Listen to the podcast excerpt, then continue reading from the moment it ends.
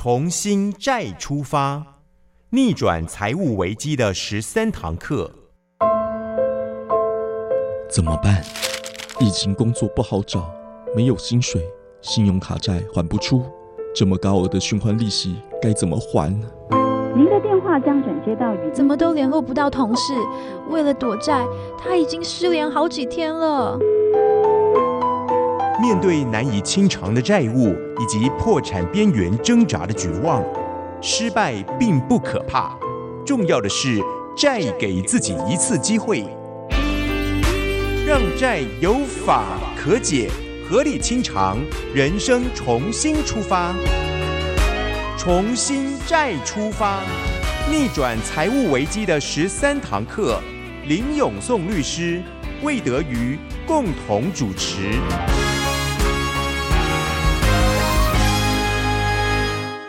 亲爱的朋友，欢迎来到我们重新再出发、逆转财务危机的十三堂课。今天进入了第二堂，哇，十三堂课是非常紧凑、非常精彩，而且非常实用，而且非常宝贵的哈。所以您啊，真的是一集都不要错过。那重新再出发，这个债呢是债务的债。说起来呢，有债怎么会轻松呢？有债一定是非常的沉重啊！那我们就是要来逆转这份沉重，要给在债务当中非常痛苦、看不到希望的朋友，您知道有一个呃救助的管道，有一个解决的方法，有一个找到爱与关怀，找到信望爱哈，重新好回到信心、希望。和爱哈，那这是多么好的一个机会啊！哈，我们节目邀请到的是林永松律师，还有债务人的个案哈，来呃一起呃在节目当中做介绍和说明，也来分享他们走出债务的一个生命故事。那今天呢，邀请到的好朋友是嘉金哈，他曾经也是。哇，被沉重的债务哈牢牢的捆绑住。好，我们就请嘉金来现身说法，说一下自己是怎么样从债务危机当中找到解决解决的方法的。哎，嘉金你好，主持人各位听众大家好啊。好，我的问题都很直接，因为我们节目时间也很宝贵哈。是，你怎么当初会陷入债务的捆绑呢？是，呃，我在民国八十九年的时候跟朋友合伙代理知名品牌，那因为经营不善。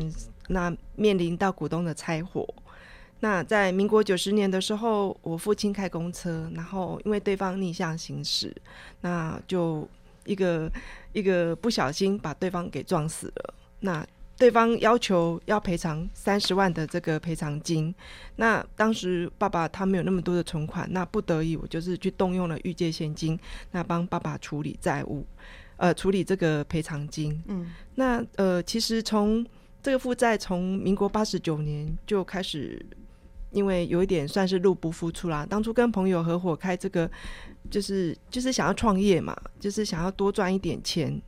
那没想到就是可能自己在工，就是说在经营面没有那么的成熟，所以可能大家没有赚钱，最后就是拆伙。那之前就是有买一些东西进来，产品进来，那有一些当然就是说先用信用卡先去做一个支付的动作，嗯，那后来没有卖，卖很多出去，相对的就是赔钱，赔钱，或者货品就囤积在那里，哈，对，那就是就是有沉重的这种金钱压力。当初想说用最低余额去做缴款，那也想说自己还可以 cover 的过去，可是没想到好像就是越还越多，因为他都是先。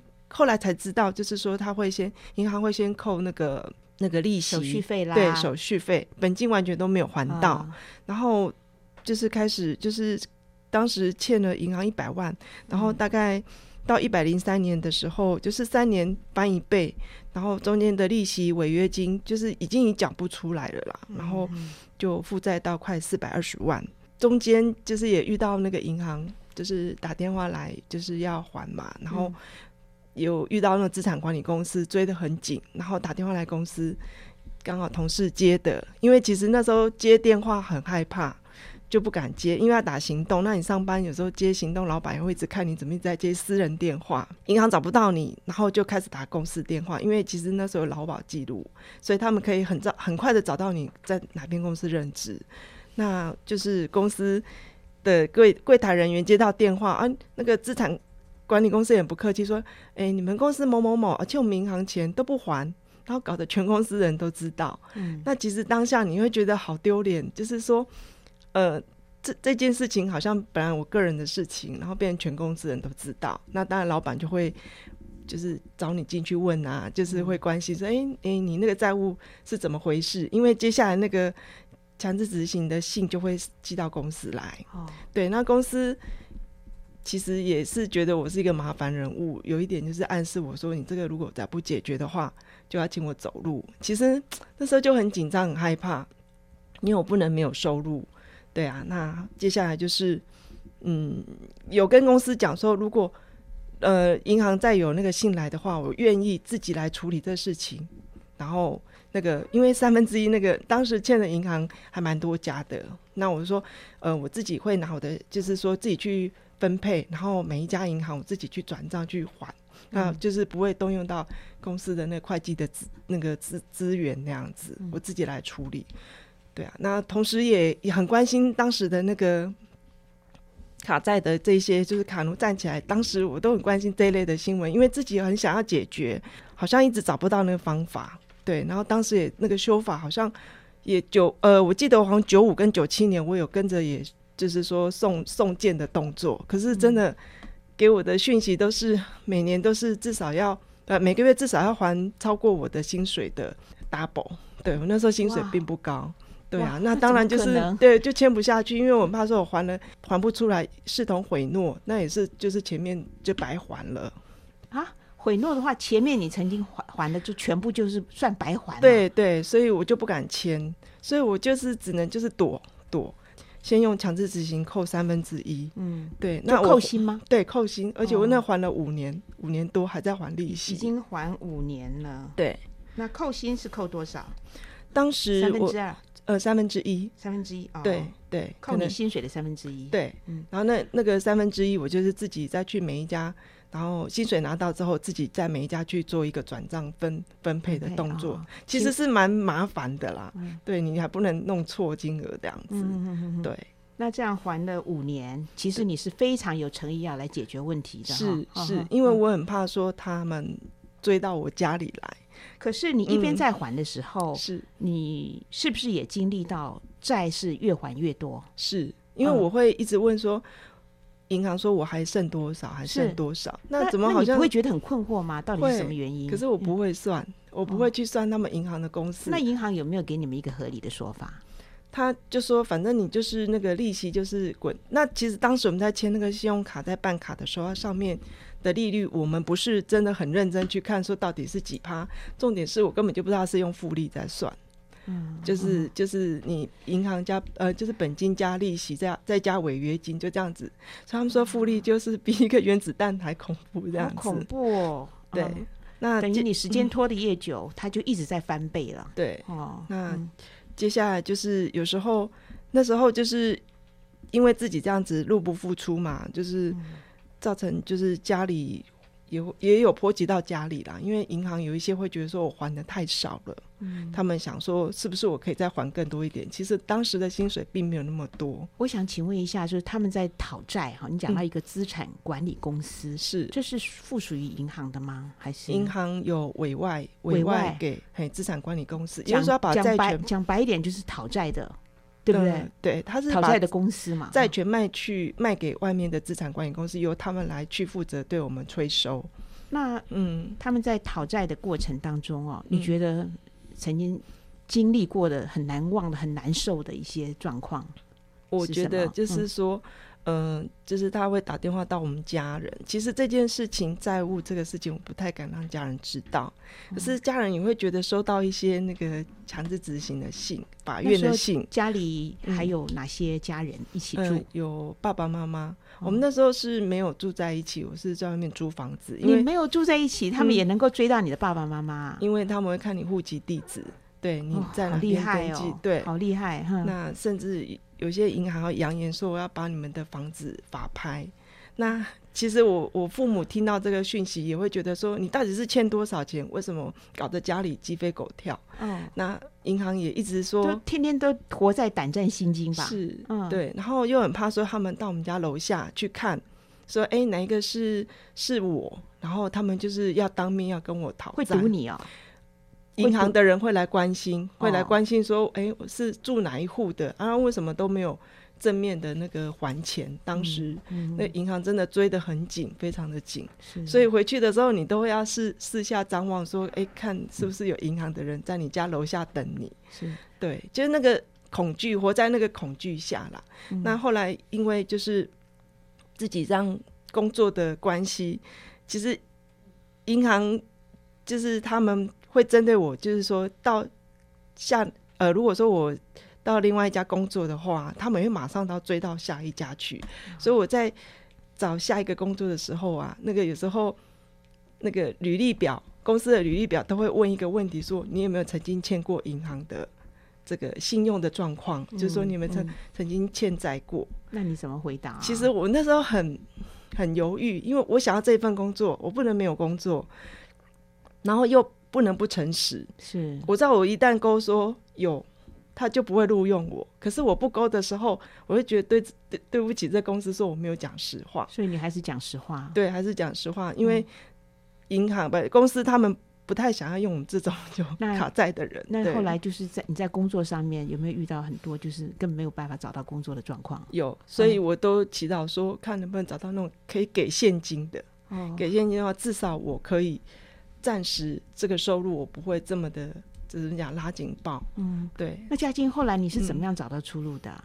呃，其实，在嗯那个民国九十九年的时候，那时候，嗯，卡债自救会刚好在成立的时候，卡债受害人自救会成立，对对哦，刚好成立的时候，那时候，呃，林律师啊，还有林永松律呃师，对，还有其他的就是简习街委员啊，他们有号召我。那时候也觉得说，这个这个这个自救会到底是什么？我也觉得说很奇怪，然后也又想要解决这个事情，因为这个真的困扰我很多，甚至包含到就是说。就是工作上，还有就是感情上、家庭上，这个整个就是像恶性循环那样笼罩着我。对对对，对，恶性循环也像被你被绑住一个重重的石头丢到大海里头，是一直没有办法脱身，而且越越来越往下坠哈。是这情况才太可怕了，如何自救呢？待会儿就请林永松律师现这个出来哈，出场哈，来跟大家介绍。哎，卡债受害人自救会啊、呃它具有怎样的一种辅助的功能哈？还有，那么嘉金他的债是怎么个还法的？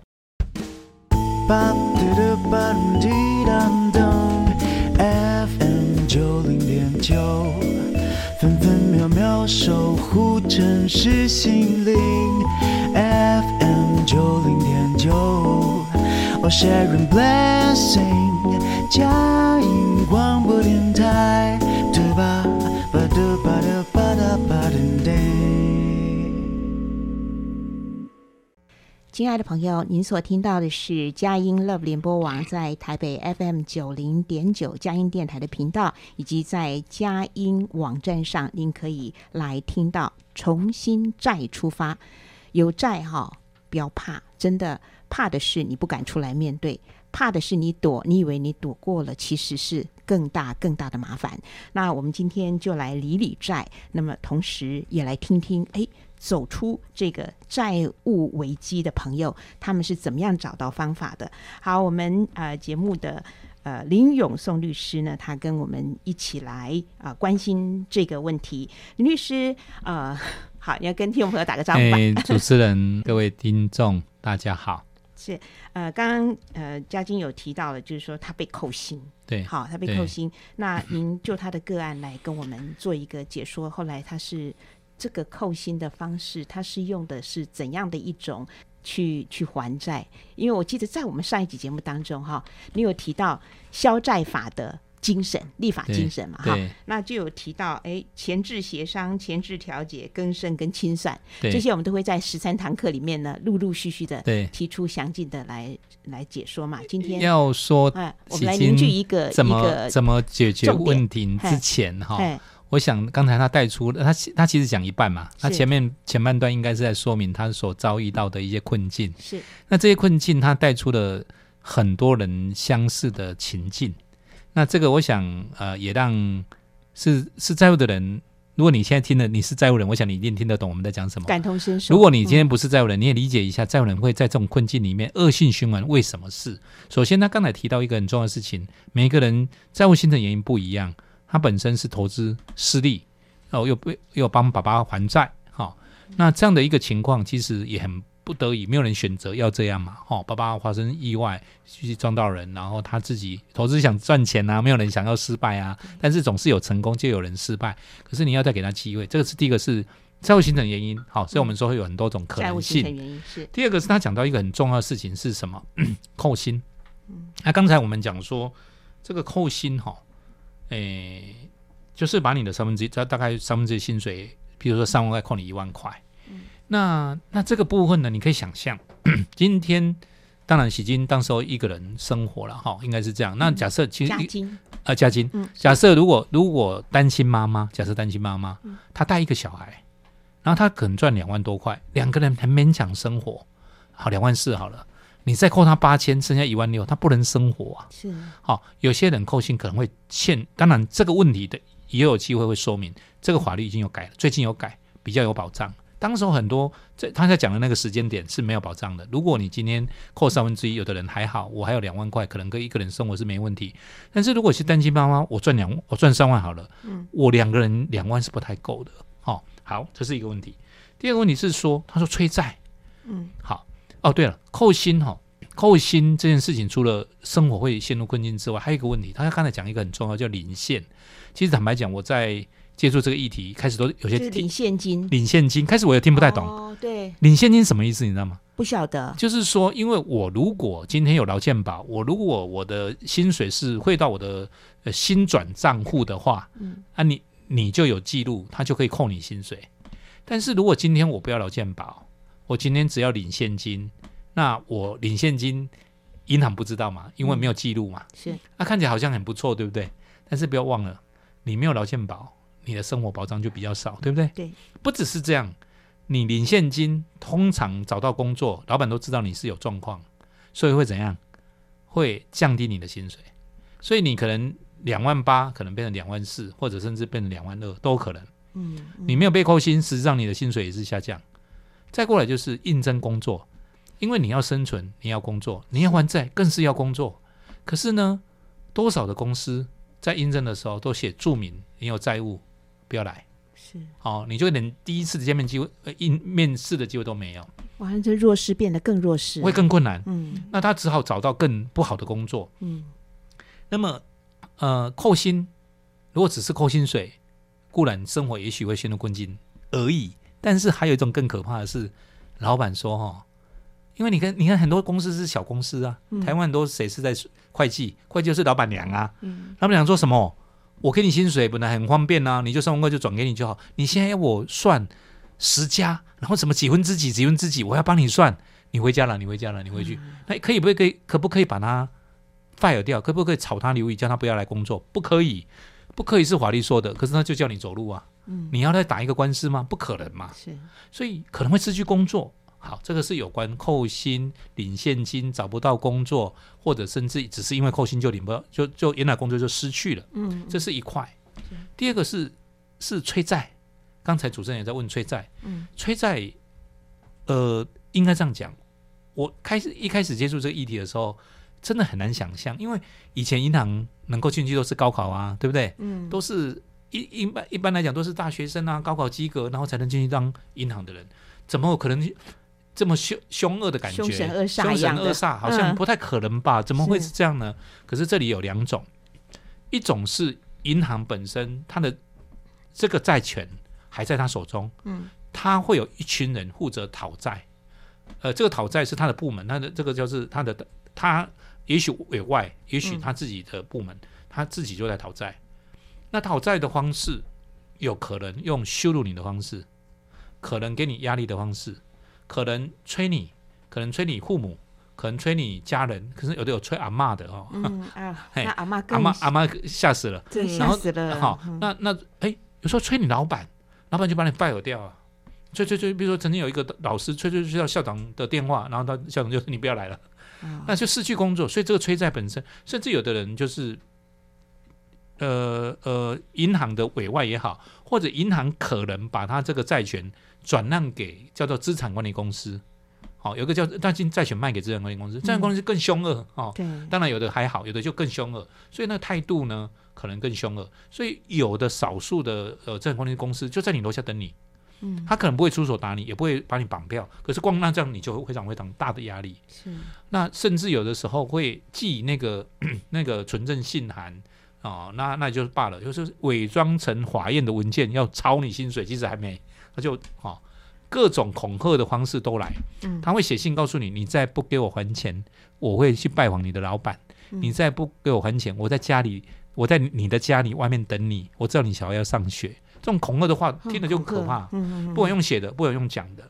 所以，呃，曾经有一个老师是中部老师，嗯，有一天他回家，五岁跟两岁的小孩，那个五岁的哥哥就跟问妈妈说：“你是不是不要我们了？”他说：“你为什么这样讲？”他说：“他刚才有个叔叔打电话来说你什么欠人家钱呐、然后不要我们了，要要把我们送走。”哦，他就很生气，怎么可以对我的小孩讲这种话？嗯，然后后来当然就是催债的嘛，哦，讨债公司。然后呢，这小孩大概那段时间，只要妈妈晚回来，他就会打他手机：“妈妈，你会回来吗？妈妈，你会回来吗？”其实造成的不是债务人而已，甚至家人的恐惧。所以这个整个催债没有一个规范，那这个是会加深这些人的忧郁症、恐慌症，或者是精神很焦虑的情况。嗯嗯嗯，哇，我觉得这个听起来非常的恐怖。我想在这里就是问一下嘉姬，你那时候心里面或者你身心有出现一些什么样的一些可怕的状况吗？呃，其实应该是说，嗯就是晚上会睡不好，嗯然后一直很担心，说我我如果还不起的时候，我该怎么办？然后会觉得很对不起爸爸妈妈，叫我把我养这么大，然后还搞这些事情让他们烦恼。其实那种整个的那种、嗯、愧疚感。愧疚感，对，嗯然后会觉得嗯。身心就开始会觉得说，就是说害了全家人，就是说你一个人欠债是全家人跟着你受害。嗯。所以那时候就是就是有点烦恼到睡不好，然后也也吃不好，然后我曾经记得说接到一个资产管理公司的电话，一直催我催债，催到我一直想把电话挂掉，我挂不掉，因为他的那种言语会让我恐惧到，我如果把电话挂掉，他就要去找我的爸爸妈妈，嗯对，或找我的老板，所以那种的整个情绪就会觉得很难过。所以那时候我印象中，我那时候就是已经就是加入那个就是卡债受害者自救会。那时候我到自救会那时候好像第一第几次开会我忘记了，可是我那时候是去开会的时候，我就赶快把我的问题讲出来，然后。嗯那时候我整个情绪是有一点就是很难过，因为我不知道怎么去抒发这个这个感觉。嗯然后当时我听到其他的这些伙伴们在跟我讲，听到我这个叙述的时候，就有一个其中一个伙伴说：“是哪家资资管公司的？我们明天就一起去他们的那个门口，我们一起去抗议。他们就是抗议活动那些行动就要出来。”我那时候觉得说，哦，心里就觉得说好感动，因为我觉得你的那种恐惧是没有办法。当下你是没有办法化化解开来，可是大家听了我的这种感觉的时候，他们说要帮我出声的时候，我那时候真的觉得好像就是就是有有有一个有人在帮助我对对对对那。那嗯时候我就觉得这个 自教会，我是觉得他是正正面的，它是嗯。有正义感的，所以那时候就是会觉得说，哦，我来对地方了，嗯哼，对，所以就是觉得那种感觉就是很强烈的，嗯哼。嗯，好，那我想刚才因为林律师有特别提到，就是在扣薪哈，是。扣薪的过程当中，你被扣掉了这些薪水，你自己的生活费用，当时的状况够用吗？或者是一些窘迫的情形？嗯其实蛮紧的，嗯。因为我还要付房租啊，付水电，然后虽然是一个人，但是其实是很紧的，因为怎么讲，在台北其实租房子其实金额就稍微偏高，嗯。然后自己还要吃啊喝啊，然后嗯。其实真的是不够用那，真入不敷出。工作也有随时可能被 fire 炒鱿鱼的这种对。呃恐惧感哈。是哈哈哈。是好，所以我们就变成说，卡债受害人自救会嗯是一个对于这个卡债受害人来讲是多么多么这个重要哈。那卡债受害人自救会可以请，也是林律师您发起的嘛哈，就是对请介稍微介绍一下这个。卡债受害人自救会是有一些怎样的自救的功能？还有你们现在在法服的部法律辅助的部分呐、哈，你是说呃，因为刚好像有一个印象，就是你们好像定期就会举办说明会嘛。对嗯因为呃，其实刚才讲说，民国九十五年的时候，这个议题开始恶化，九十四、九十五嘛，对不对？哈、嗯九十六年的时候，那个条例，呃，消费者债务清理条例要过不过？那时候正好有听到这些风声，然后到底会过不会过？然后我们正好在呃六，我刚才讲说六月五号啊、后来不过，然后六月八号过了，在这之前一个礼拜，有一群日本的律师、司法代书跟呃学者过来，坦白讲，法务没有邀请他来，他自自己来的。哦，那我们呢，这有有有有来有归来宾来，但我们就欢迎跟他们见个面。啊，他他原来为什么要来？就是说，听说台湾呃有会会有这个债务清理的这个法律，然后法务还有其他团体在关心这件事情，他们就很高兴。我我有点莫名其妙，这些人这些人是谁啊？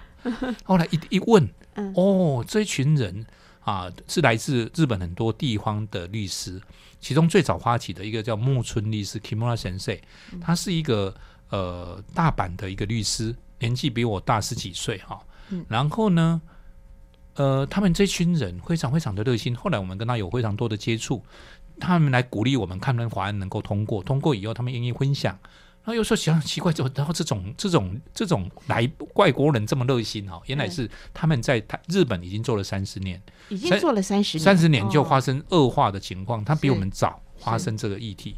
他们他们也是卡债的问题。对对对对，嗯他们叫多重债务人，他们他们叫多哦重债务。嗯那他们在处理这些事情上的时候，我们就很好奇啊，问他们怎么做。他们就会说，他们其实是成立双协会，如果用用台湾的用语叫协会。嗯双协会一个是帮助者的协会，比如说有律师啦，他们有所谓司法代书组成；另外一个协会就是债务人组成啊，债务人组成，嘿嗯，他他们叫债务人组成。有这有这两个有这两个有这两个来来，当然就是呃帮助者来帮助这个这个债债务人自救会。是那他们也一样是会有定期的咨询服务，也会有倡议。所谓倡议就是改变法律。哦，倡我们做倡议的意思就是说，诶、把不合理的法律，比如说他们的利率，我们现在刚才说我们的利率在台湾呢，呃，原来规定是百分之二十，哈，年利率百分之二十，嗯，他们年利曾经是百分之一百零九，哈，哪哪里？日本曾经这么高，那以前勾勾炸勾炸，以前以前的事情，所以你可以想象那个那么高的情况，他们可以咚咚咚咚咚慢慢慢降降降降到十五以下，而且是包括所有的手续费违约金，通通含在里面，顶多十五或顶多二十。我们不是哦，我们上去可能三十几都有可能。嗯所以他们这些人真的让你很感动。嗯那时候我就想说，怎么有这种人一做做三十年，做一个议题，而且从七个人开始做到全国有很多的，很分会有八十九个分会哦，而且是民间团体，不是政府的组织。而且又从日本关心到台湾来哎啊，我就说有点很鸡婆了哈。那这些人为什么要来关心我们？原来他以为日本稍微解决了以后，会不会资金来欺压台湾人？我觉得哇，你真的有够鸡婆哈！可是我们变成非常好的朋友，是然后他们鼓励我们要来成立自救会。我心里想说啊，靠，可怜，怎么可能呢？这些人自己都对不对？你今天如果是成功了、真有名了，你出来面对媒体是没问题。你要把这些人叫他站出来面对媒体，改变。他说你一定要让他们站出来面对媒体，改变他们人民对这些凯塞族的错误的的刻板印象，嗯才能改变法律，改变法律以后才能帮助这些人。问题是这些人躲都来不及了，怎么会站出来呢？嗯好、我抱着怀疑的态度，但是因为我后来卸离开了卸任了六年的会长，九三到九九，我当法务的会长，我已经卸任了，我还是念念不忘这个议题。我觉得，因为九十七年四月十一号实施之后，到九十九年我卸任，差不多两年的时间，当时候通过率非常的低，跟等于呃加金是更深啊，加金更深。当时候也很低哈，嗯，当然它通过以后比较好一点，呃通过率很低，就是四件只有一件通过，那清算呢十件没有一件通过，哇，十个人去九个人被挡回来，那更生四个人去三个人被挡回来，那时候我觉得哇这怎么行？所以后来我就弄这个自救会，那刚才说包括有简一些钱立伟哈，然后吴宗生老师等等，我们这些人一起组组织起来。那坦白讲，也是随时要关门的心的打算，因为如果债务人不停，我也没办法，对不对？是？哦，可是我们看到很多债务人留下来，愿意帮忙自己，帮忙别人，是。那做不一样的角色，然后去努力。所以这次聚会我们从一开始就设定一个目标，一定要呃有律师来帮忙，包括我嘛，哦，嗯。我们就一个月两次，每个月的第三每个月的第二个礼拜三晚上七点，第四个礼拜六早上九点，我们固定的时间，多三小时的时间。那坦白讲，自救也没有钱可以请工作人员呐、我们也没有地方可以租地方啊，所以我们就暂借民间司法改革基金会的场地，所以不用钱。第二个，也没有人可以有做工作人员，但是我们就买了一个叫公机，就是公用的手机。那有一位伙伴，他就愿意。他的工他比较弹性，他呃没有工作，他可以弹性接，而且他非常非常 nice 啊，他曾经是老师，他非常非常 nice，他可以很清楚的告诉这些债务人，所以他帮忙，他是我们的窗口。嗯嗯那那你可以想象，我们这么这些债务人，呃，各式各样的人，但是你可以想象吗？一个七十几岁的何先生，我们就叫何大哥哦，他他会做影片哦，部落格、网络呃那个 Facebook，然后做影影片，他认为说用写的哦不够看，应该要录影的，他把它录下来。很多人看了影片以后感动。你知道在座的人几岁吗？七十几岁，我们都说你是年轻的资深这个志工。哦，他七十几岁，快八十岁了，所以你可以想象这些人获得帮助以后，包括嘉金，包括淑慧，包括刚才何大哥，还有很多人嗯。留下来帮忙，所以这自救会就这样的互相的帮助下，继续还在运转当中。分分秒秒守护城市心灵。佳音广播电台 FM 九零点九。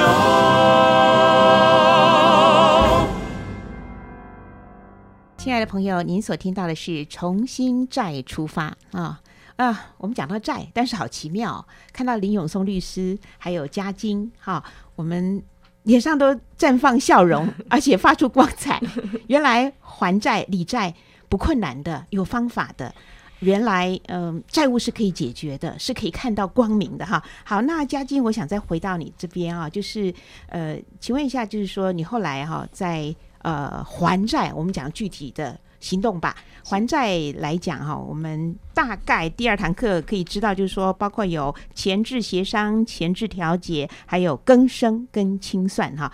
好，一般人听到更生还会想到监狱的那个受刑人呐、哈，更生人呐、哈。其实更生就是一个重新再出发的机会嘛哈。你跟我们讲一下你的案例，嗯，是，其实呃，我是会走更生，是因为我还有在工作，所以更生的条件就是有工作。有工作对，有收入，有收入，对。嗯好，那其实，在背在这段时间，我就是有持续在自救会这边做做志工啦。嗯。那其实我在这个时候也有就是结婚生子，对，哎，那很好耶，在 在就好像越走路就越坦，可是越越越那个平坦，哈。可是其实实，在那之前也是遇到几段这个谈的感情，一听到我有这个债务，就是麻烦人物不敢碰都。吓跑了，都会觉得嗯说我的债会影响他。那直到认识这一位呃有缘人的时候，他听真到命天子，对他没有被我这个债吓跑，那代表他是愿意跟我一起去面对。当然，我没有要他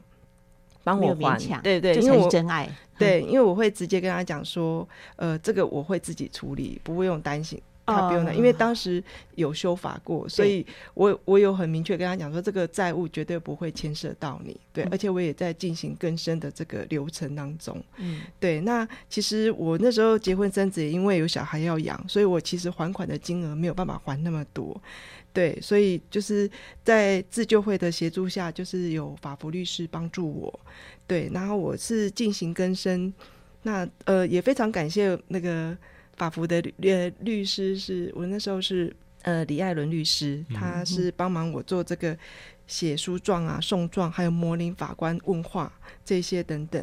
因为在过申请的过程中，会不断的就是要提供资料，还有就是我的收入支出的记录。嗯，对，那我自己也觉得说自己债务不能就是全部都丢给律师就不管了。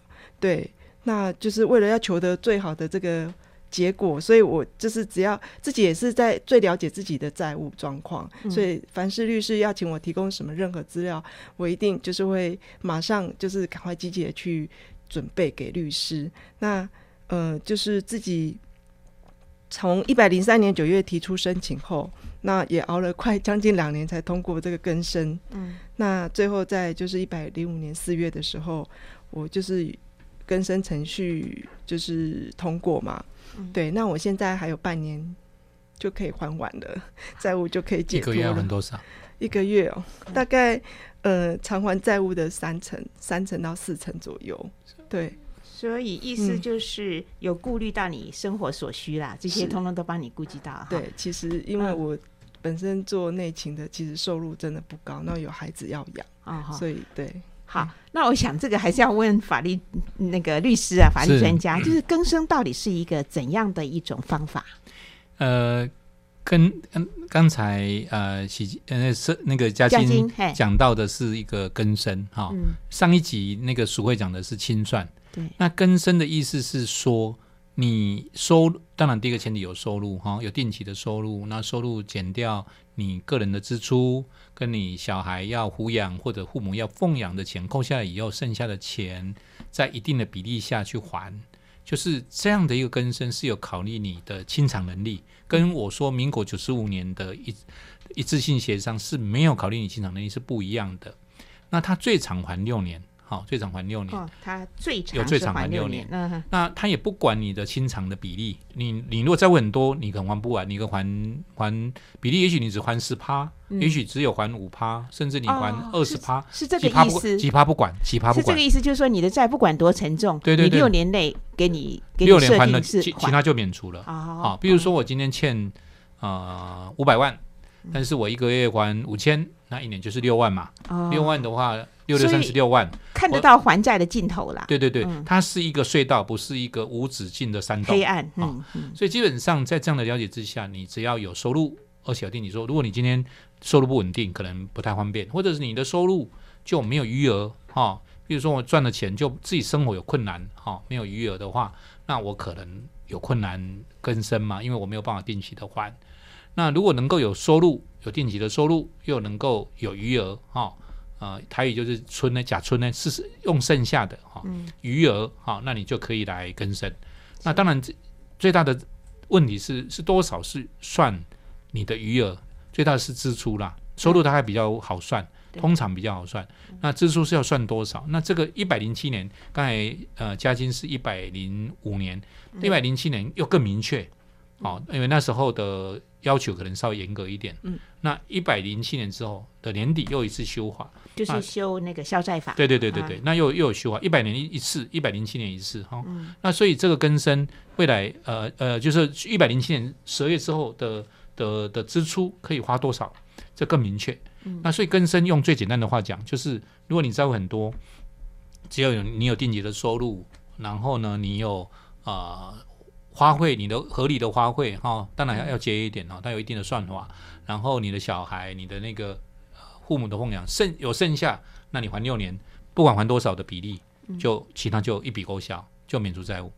那刚才嘉金讲的一个非常重要的事情是：夫债妻要还吗？妻债夫要还吗？好、那那那很多人是，有的人就不想跟你在一起那一回事，有的人就真的两个很恩爱，嗯他们就想说会不会波及我的先生？我如果跟他结婚，嗯所以我曾经看过一个呃怀孕的呃的女生，那她说她没有结婚，我说你你你男朋友不爱你吗？她说他很爱我，想跟我结婚，但是我怕他怕拖累他，波及他的财产。哦，那在一百民国一百零一年这样讲是对的，但一百零一年之后就没有这个疑虑，因为我们卡在资就会跟台北律师公会有合作，去推动的一个修法，就是夫债妻不还，妻债夫不还。嗯为什么会这样？是因为当时有六千件系属在法院，就是法院有六千件的办这种案件，就是银行去告债务人的配偶，然后要拍卖他仅存的住用住宅。自己在住的住宅，那么他们就非常恐惧，有的甚至以为离婚就解决，离婚也不会解决啊，那就去离婚干嘛？造成很多的家庭问题。那这个事情在一年内就修法了，就通过了，所以就夫债妻不还，妻债夫不还。嗯，所以，所以可以想象，呃，我们看到嘉金后来结婚，然后有小孩，那小孩很可爱，然后看到他在在在婚姻里面的幸福，我们都为为他高兴哈，是就为他高兴。我觉得，呃，我们一直在讲说，这个这个消债条例的精神是再给你一个机会，嗯。这个机会可能包括你不要负债的那种舒畅的感觉，也包括你在也许相对是年轻的，你相对你可以追寻你的自己的工作的的机会，或者追寻你婚姻的机会，或者嗯追寻你家庭的机会，要不然你觉得很愧疚，你觉得你工作不好找，然后你会觉得我没有未来，我要我要寻求一个婚姻或者家庭都有困难，嗯。为什么背债要背得这么辛苦？是不是应该给他们一个机会？他们那个翻转就不一样，因为他会享受到家庭的幸福，享受到呃子女的一个快乐，也是一个健康社会所必要的嘛。对，所以我觉得这个部分可以想象，呃，这个消债条例的精神，再讲一次，嗯是给人一个机会，给他们再站起来一个机会。嗯那上次讲清算，这次讲更生，所以我们通常讲说，清算是用财产来还，更生是用收入的余额来还，嗯，而且是六年。以六年为上限以六限。年为上限，是的是看得到尽头的，对啊，而且是合理的顾及到生活费用之所需的，对嗯，因为考虑你的清偿的能力。嗯嗯哎嗯嗯。聊到这里，其实有一个很关键点，就是这个消债法呢一直在修啊，有两次大修。那修的过程还有修的重点，再请教林永松律师。FM 九零点九，Everywhere Every Moment，分秒守护城市心灵，佳音广播电台为爱守护你。您所听到的是重新再出发。其实人跌倒了，要再站起来哈。呃，除了自己要呃费出力气，尽量努力。如果有人能够适时的来帮助他，帮助他一把，扶他一把的话，那他就可以稳健的再站起来，重新的再过一个光明的人生。好，今天呢，呃，林永松律师在呃节目当中有特别提到有两次的这个消债法哈、大修。好，那从其实从这个法在九十七年四月十一号开始实施，就已经给债务人带来了光明，带来了希望。但是在实施的过程当中呢，一定会让它越修越好嘛。哈，好，那前后对比，您稍微做一个简单的介绍好吗？嗯我这时候一感动，想要讲一个圣经的故事。我的意思是说，因为听众应该有不少是基督徒，或者是听过圣经的故事。这里面，耶稣曾经呃有华丽赛人带着呃行奸淫的，就是对他们来讲是犯罪的妇女。那依照他们的法律是可以用石头把他打死，嗯，但是耶稣并没有把他打死。然后很多人就问说，耶稣该怎么办？耶稣是说，如果你们当中有没有犯罪的人，就先打嘛，先丢石头嘛。没有每每个人都觉得他有犯罪，就离开了。嗯那耶稣跟他讲说，不要再犯罪了，你可以回去了啊，我也不定你的罪。我我我想，如果看过那个故事的人会非常感动，就是说犯罪当然是不对，那耶稣能仍然给他一个机会，应该也是给我们每一个人机会，是甚至犯罪的人都给他机会。我们卡在主有的人不是他犯罪，连犯罪都不是，对，而且也不是愿意，而且是甚至没有期待这样发生，很不得已的感觉。嗯我想，我们尤其是有呃基督教信仰的人更清楚，上帝给我们机会，上帝给犯罪的人机会，再犯再错都会给你机会。我们给这些债务人，纵使他也许有一些不得已，或者是一些疏忽了，或者是甚至能力不足也罢，都应该给他机会。所以这个条例在刚才讲九十七年的四月十要通过之后，当时候最主要的两个制度，我们有介绍过，一个叫清算，一个叫更生，对用财产来还或者用收入余额来还的更生，这两个制度都很不顺遂。你可以知道九，你知你可以知道，当时候有这么多五十二万人，很多人听说消灾条例实施，太高兴了，而且那些最积极的都是最最负责任的人，他们一涌而来。那这些案件通通开始案件量非常大，后来急速下降，为什么？听说都不会过，所以这个案件当时候清算通过率只有九趴多。嗯你知道日本多少吗？日本是九十四到九十九，哇呃，九十四到九十七嗯通过率，我们只有九趴。韩国也是九十几，曾经降到八十几，有上街头抗议。当时我们去韩国跟去日本就是很尴尬，韩国八十几就要上街头，那我们九趴要去哪里啊？我们开玩笑说我们九趴差太去哪里？远了，好，那嗯机跟会太渺茫了，根深呢？我们多少？我们只有二十五趴，事件只有一件通过。可是日本多少？日本是八十五到九十二，哦，是这么高的比例。我们机制都差不多，法律也差不多，债务的情况都是差不多的。嗯那原因出在哪里？原因出在是法条不对吗？也不见得，出在出在这些条例的精神，很多司从事司法工作的法官、司法司官法或者律师不了解，他们考试没考，新的法律不知道，精神不清楚，开价后怎么给给刚这么好的一个条件？实际上他不知道这些人的处境，最主要是不知道这个法律的精神，也不知道债务人的处境，所以我们就很痛苦，我们觉得这样不行，这条例会死掉，这条例不是我生的，这条例是司法院的，会死掉，会没有人想用，债务人越来越多，但是申请人越来越少，嗯。所以我们就开始想怎么办。所以我们自救会成立的时候，九十九年成立就很尴尬，到底要鼓励债务人去申请还是不要？嗯。我想嘉靖嘉靖应该是其中的一个，就是诶、很想去，但是觉得好像时机还不对，所以他拖到很久才去申请，是是很聪明的一位哈哦。因为开始的时候，哦，但一百年我们去从事了一年的呃修法运动。什么叫修法运动？这些债务人站出来说他的故事，可能要戴着口罩了哈。那时候不是因为疫情哈，可能可能戴着墨镜啊哈，戴个帽子，因为总是不好意思讲的。但有的人就开始不用了，但是开始都还是有一些嗯。需要有一些变装，对。然后王先生就变成陈先生，啊啊李小姐就变成郭小姐，大概有点，但是他故事是真的，是。真的是那个故事，会感人的故事。那一次一次的努力，哦，律师协助写条文，然后跟司法院谈判，立法委员听我们跟司法院谈，说可不可以这个可以改吗？这个可以改吗？然后他们不管是上街头游行，不管是饥饿四十四小时，各种可以做的，我们都做了。嗯那那竟然在一百的年底部分就是通过了，虽然不是完全照民间的，但是也通过不少的条文。是这个过过了以后，在一百零一年开始，更生从 从二十五趴变成五六十趴的通通过的通过比例，案例通过的的比例，通过的比例清算免责比例从九八变成五十几。哦，那虽然比起刚才日本的比例还是低，嗯但是已经进步良多。对对对，我们就非常高兴。隔年一百零一年，我们就修负债期不还，期债户不还。嗯一百零七年是因为我们从一百零四年有继续努力，我们觉得有些地方常常被用这个理由把它驳掉，实在是没有道理。我们又把它定得更明确。我举一个例子，哎，你可以想象，你会认为在桃园或者台北，不管在哪个地方，六千块可以抚养一个小孩吗？当过妈妈的想想看，有可能吗？不可以能，这个不可能吧？嗯那因为因为当时候没有讲说支出可以多少，有些法院就还蛮合理的，因为没有没有规定，所以不知道支出可以多少。因为收入是固定嘛，我三万就三万，我四万就四万，但是我要抚养一个小孩，到底要算多少？我一个人生活的支出算多少？不明确。那因此，日那个那个那个呃，听说桃园曾经说用呃这个所得税的那个呃抚养的宽减额只要一半就可，还有一半就可以。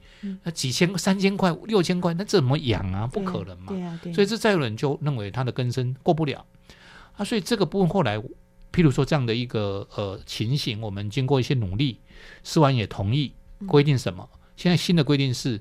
那个支出就用最低生活标准的一点二倍，这句话可能有一下子听不太懂。嗯。意思是每个县市每个年度都有一个叫做贫穷线，那个贫穷线叫做最最低生活标准，那是什么意思？意思是说低于这个标准可以申请低收入户，它是有一条线，嗯。每个县市不太一样，每一年度会稍微调升一点。那譬如说以台北来讲，可能是一万七、一万八，好，嗯。那在一百呃零七年的这次修法，就把这条文定说，它可以花费这个最低生活标准的一点二倍。以以台北为例，好、去年二零二零年是二零四零六，乘以一点二倍是两千零四百零六块。好、那那 那今年又调整了一点，好、变成好像是二一二零二，我背不太起起来啊，哈、我我好像是二两万一千多，好、嗯那这个明确了以后就很清楚，我一个人，我跟我的太太啊、抚养两个小孩，那我就算两个嘛，因为我要抚养一个，加上我自己乘以二，那我就可以这个支出。